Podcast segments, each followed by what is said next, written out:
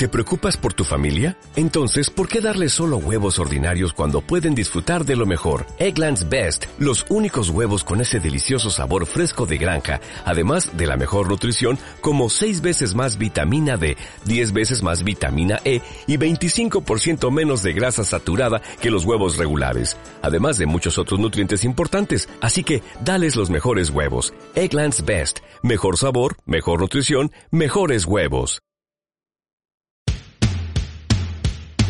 Si has viajado por América Latina en algún momento, de seguro habrás notado la gran diversidad de verduras, frutas, legumbres, cereales y el uso que se le da a estos en llamativos y coloridos, multifacéticos y diversos platos. Pero también, seguramente, sabrás que en los supermercados y grandes cadenas de alimentos en todo el mundo, los productos procesados, industrializados, entre otros, están en alza. Es decir, cada vez están más presentes en cualquier comida de personas que dicen no tener tiempo para comer o comen sin mucha atención a lo que ingieren galletas, pasteles, comidas procesadas, congeladas y miles de ejemplos más puedes encontrar en el estante del supermercado.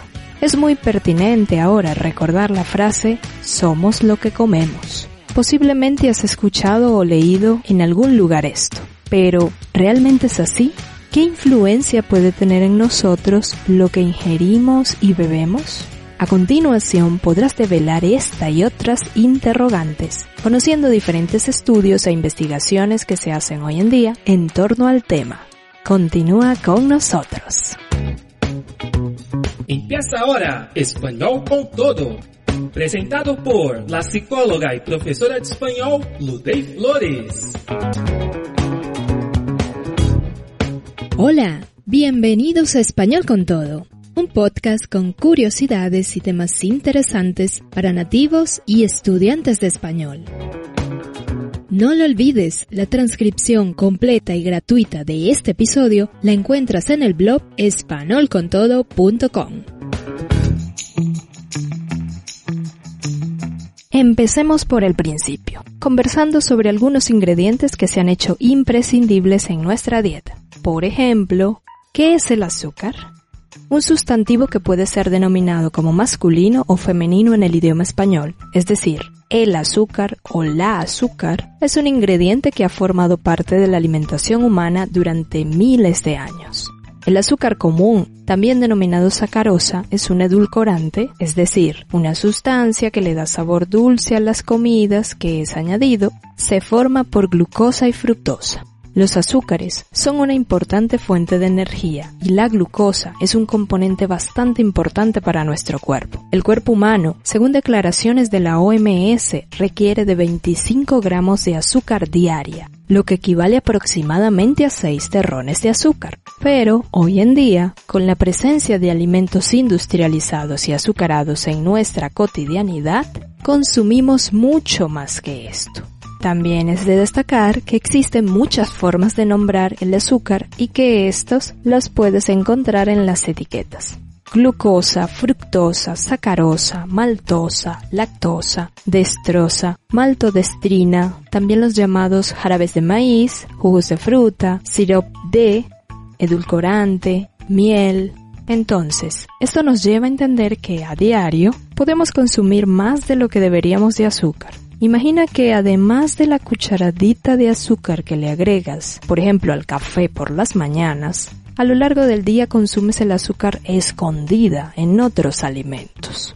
Ojo, con esto no estoy incluyendo en la lista las frutas y verduras, que también contienen azúcar en su composición nutricional, pero que no se digieren de la misma manera. Además, el azúcar contenido en ellas es intrínseco diferente al azúcar, añadido artificialmente, y por lo tanto, estudios no consideran aún que acarrean efectos dañinos para tu salud como el azúcar artificial si los consumes. Abel Marinet catedrático emérito de nutrición y bromatología de la Universidad de Barcelona, asegura que en el momento de afirmar si una sustancia es tóxica o no, se tiene que precisar la dosis y la frecuencia de las dosis. El azúcar no es tóxico, es el exceso de azúcar el que tiene efectos negativos en la salud. ¿Y qué sucede con ese exceso de azúcar en el organismo? Según el periódico El Español, el azúcar no solo está relacionado con el sobrepeso y la obesidad, que suponen una auténtica epidemia a la que no escapan muchos países en el mundo, sino que tiene una relación directa con la diabetes e incluso con problemas de concentración en la infancia. Estudios indican que el azúcar puede generar adicción, sin dejar de lado la prevalencia de problemas dentales e incremento de niveles de ansiedad. Según Pilar García Durruti, jefe de servicio de endocrinología y nutrición en los hospitales universitarios HM Montepríncipe y HM Nuevo Belén, considera que el aumento de los alimentos procesados ha sido el causante del incremento desmesurado de los azúcares libres en la dieta. Recomienda volver a una alimentación tradicional en la que no existan azúcares añadidos, que aportan muchas calorías y pocos nutrientes. La especialista también destaca el alto contenido de azúcar en galletas, cereales, bollería, pan de molde, salsas, embutidos, helados, zumos, batidos y yogures de sabores. Mamen Palomo, nutricionista del equipo de García Durruti, coincide con su compañera en la necesidad de reducir la cantidad de azúcar que consumimos. Hay que evitar el azúcar que se agrega a bebidas y alimentos, pero también todos los edulcorantes alternativos como el azúcar de coco, o de melaza o el siro de agave, que todos son azúcares libres, innecesarios en nuestra alimentación.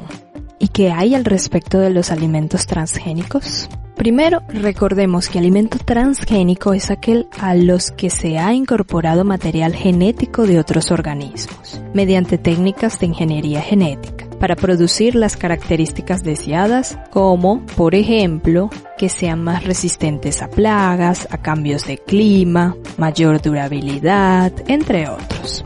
Desde que se tiene conciencia, el hombre ha sido agente transformador de la civilización. En el momento que pasó de nómada a sedentario, se comenzaron a tener registros que empezaron a modificar genéticamente alimentos. Pero la pregunta que salta es, ¿cómo hicieron esto?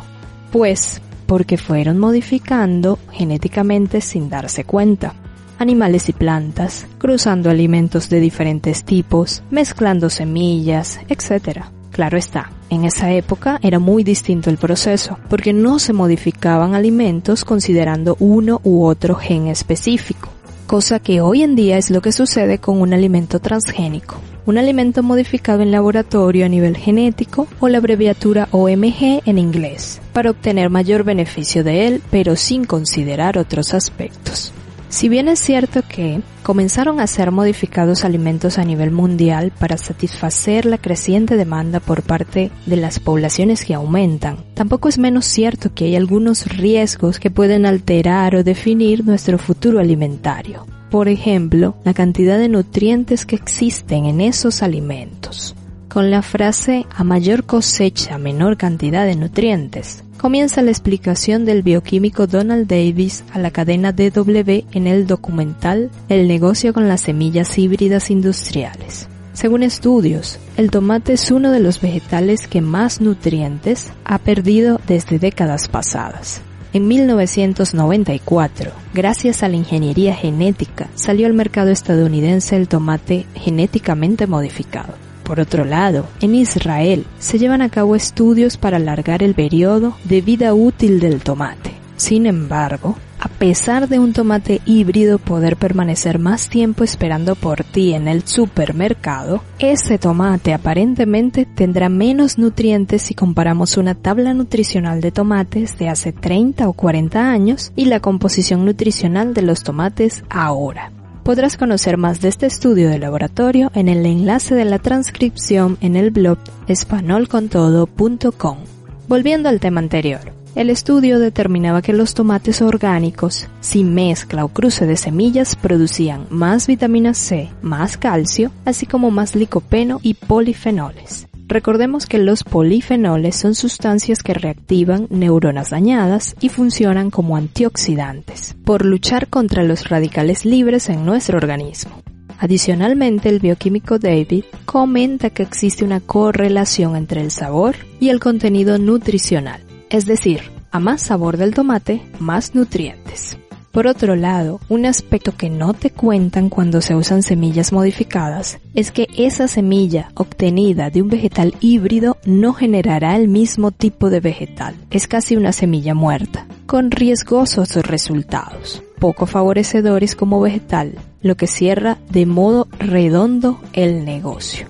Los grandes productores de semillas en el mundo realizan estudios, generan nuevas semillas cruzadas modificadas, las cuales son compradas por los agricultores, quienes muchas veces son seducidos por las bondades que éstas podrán producir.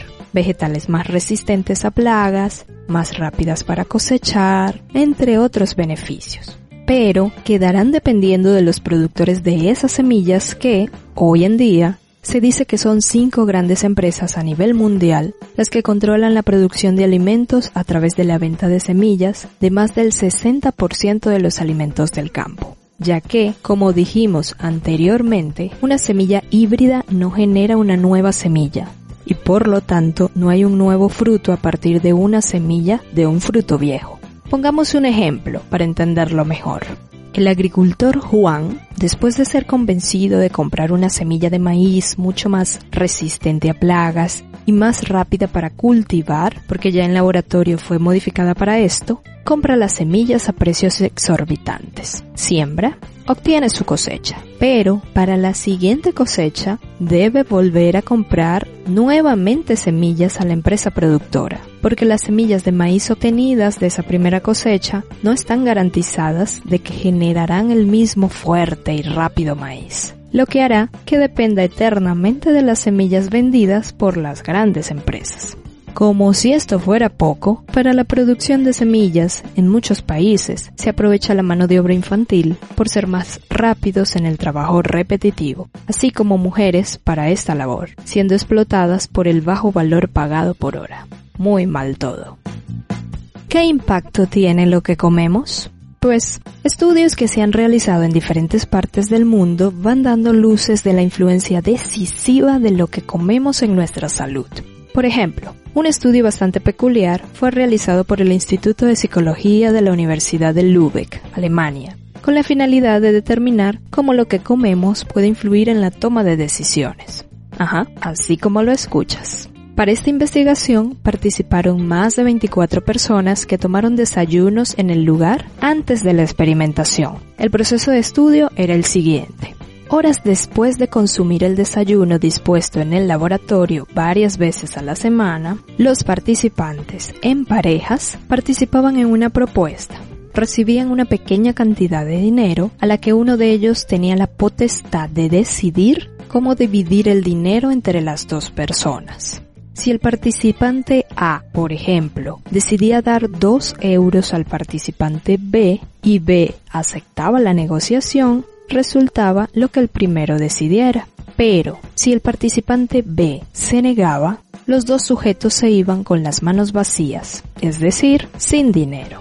Según los estudios, los sujetos cambiaban de parecer de acuerdo al alimento ingerido horas antes. Los desayunos variaban en proporción de azúcar y proteína. El resultado obtenido fue que a mayor presencia de proteínas, mayor tolerancia a una oferta injusta y a mayor cantidad de carbohidratos, la persona se tornaba más sensible a una oferta injusta. Después de controlar otras variables de los sujetos participantes y encontrar tan característico resultado, los investigadores pasaron a evaluar los componentes en la sangre de los sujetos participantes y hallaron diferentes sustancias entre las cuales había una que favorecía la producción de dopamina. Este es un neurotransmisor que favorece la comunicación entre las neuronas responsables de la motivación y correr riesgos. Investigaciones como estas nos llevan a inferir que lo que ingerimos sí tiene influencia en nuestro comportamiento y la toma de decisiones. Recordemos que comemos tres veces al día, aunque lamentablemente esta realidad no se cumple en muchos países por factores económicos o sociales. Por otro lado, estudios similares se han hecho en otras universidades. Tal es el caso de una investigación hecha en la Universidad de Cork, Irlanda, donde los resultados señalaban que lo que comemos puede influir no solo en nuestras decisiones, sino también en el estado de ánimo. El profesor John Cryan lleva a cabo estudios pioneros donde investiga la microbiota intestinal. Él logró demostrar que las bacterias intestinales también influyen en algunos comportamientos de los mamíferos, lo que lleva a pensar que la flora intestinal puede funcionar como intermediario entre la comida y nuestro cerebro ya que la microbiota se constituye principalmente con lo que comemos. Es decir, la variedad y la calidad de lo que comemos es decisivo. Desde que nacemos hasta que morimos, lo que comemos determina nuestra flora intestinal y esta, a su vez, parece ser una llave para cuidar también nuestro cerebro. Todo esto nos da a entender que el sentirnos bien dependerá, entonces, de varios factores, siendo uno de ellos la microbiota o flora intestinal con lo que se puede inferir que una alimentación buena para nuestro estado de ánimo es aquella que le gusta a las bacterias de nuestro intestino, y es así que, a partir de este constructo, cobra vida la imperiosa necesidad de cuidar el cerebro y la salud mental a través de una alimentación saludable.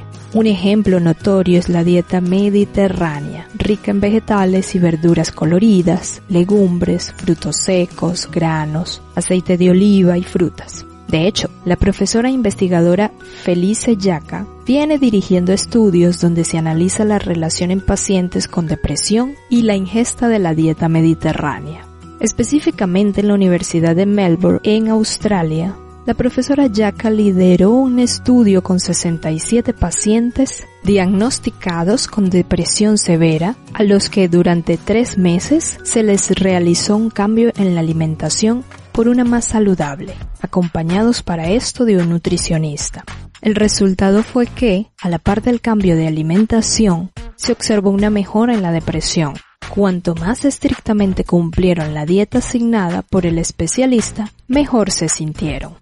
Increíble, ¿no? Cuestionable ahora imaginar y conocer el origen de todo aquello que comemos, de dónde proviene, si realmente nos está alimentando y cómo está facilitando, además de nuestra salud física, la mental. No es poca cosa que muchas personas ante escenarios donde la alimentación comienza a verse tan comprometida en el campo, donde pesticidas e ingeniería genética se apropian de cultivos y vegetales, comiencen a optar por sembrar comida más saludable, cosechar productos orgánicos, incluso hasta generar sus propios huertos urbanos. ¿Sabías que en un espacio muy pequeño como tu balcón pudieses comenzar a cultivar vegetales para tu propio consumo? ¿Suena surrealista? Pues no, personas alrededor del mundo ya comienzan a considerar esta una de las claves para tener calidad de vida. Generar alimentos que no estén repletos de químicos, conservantes o sustancias desconocidas que no te alimentan y que sí te pueden enfermar. Una situación ejemplar es la vista en el altiplano de Bolivia, donde han creado huertos subterráneos. Allí han logrado encontrar una temperatura ideal para la producción de algunos vegetales como lechugas, rábanos y algunos condimentos, alimentos para consumo y venta de forma 100% orgánica. Enlace de esto en la transcripción de este capítulo en el blog espanolcontodo.com. Pero tú no tienes que volverte un granjero o tener grandes hectáreas de tierra para cultivar.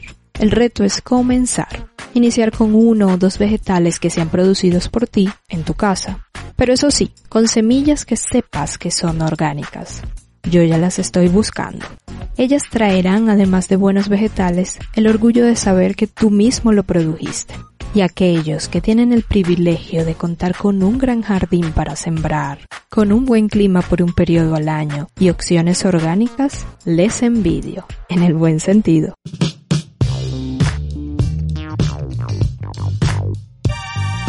En conclusión, la alternativa es pensar y habituarse a una dieta más saludable que incluya más verduras y frutas, alimentos producidos lo más orgánicamente posible y con menos consumo de alimentos industrializados, ultraprocesados y endulzados artificialmente. Todo esto parece ser la dieta ideal para preservar nuestra capacidad mental. Si bien es cierto que no se conoce 100% los beneficios de esta dieta a nuestro cerebro, sí existen estudios e investigaciones que apuntan a ser este uno de los secretos de la salud física y mental.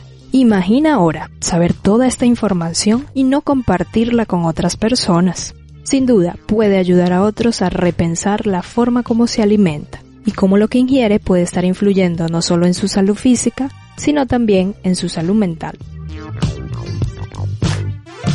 ¿Te gustó este artículo? Ayúdanos a mantenernos en el aire y a producir más contenido como este. Puedes apoyarnos de diferentes formas. Infórmate en el blog espanolcontodo.com. Escuchaste Español con Todo.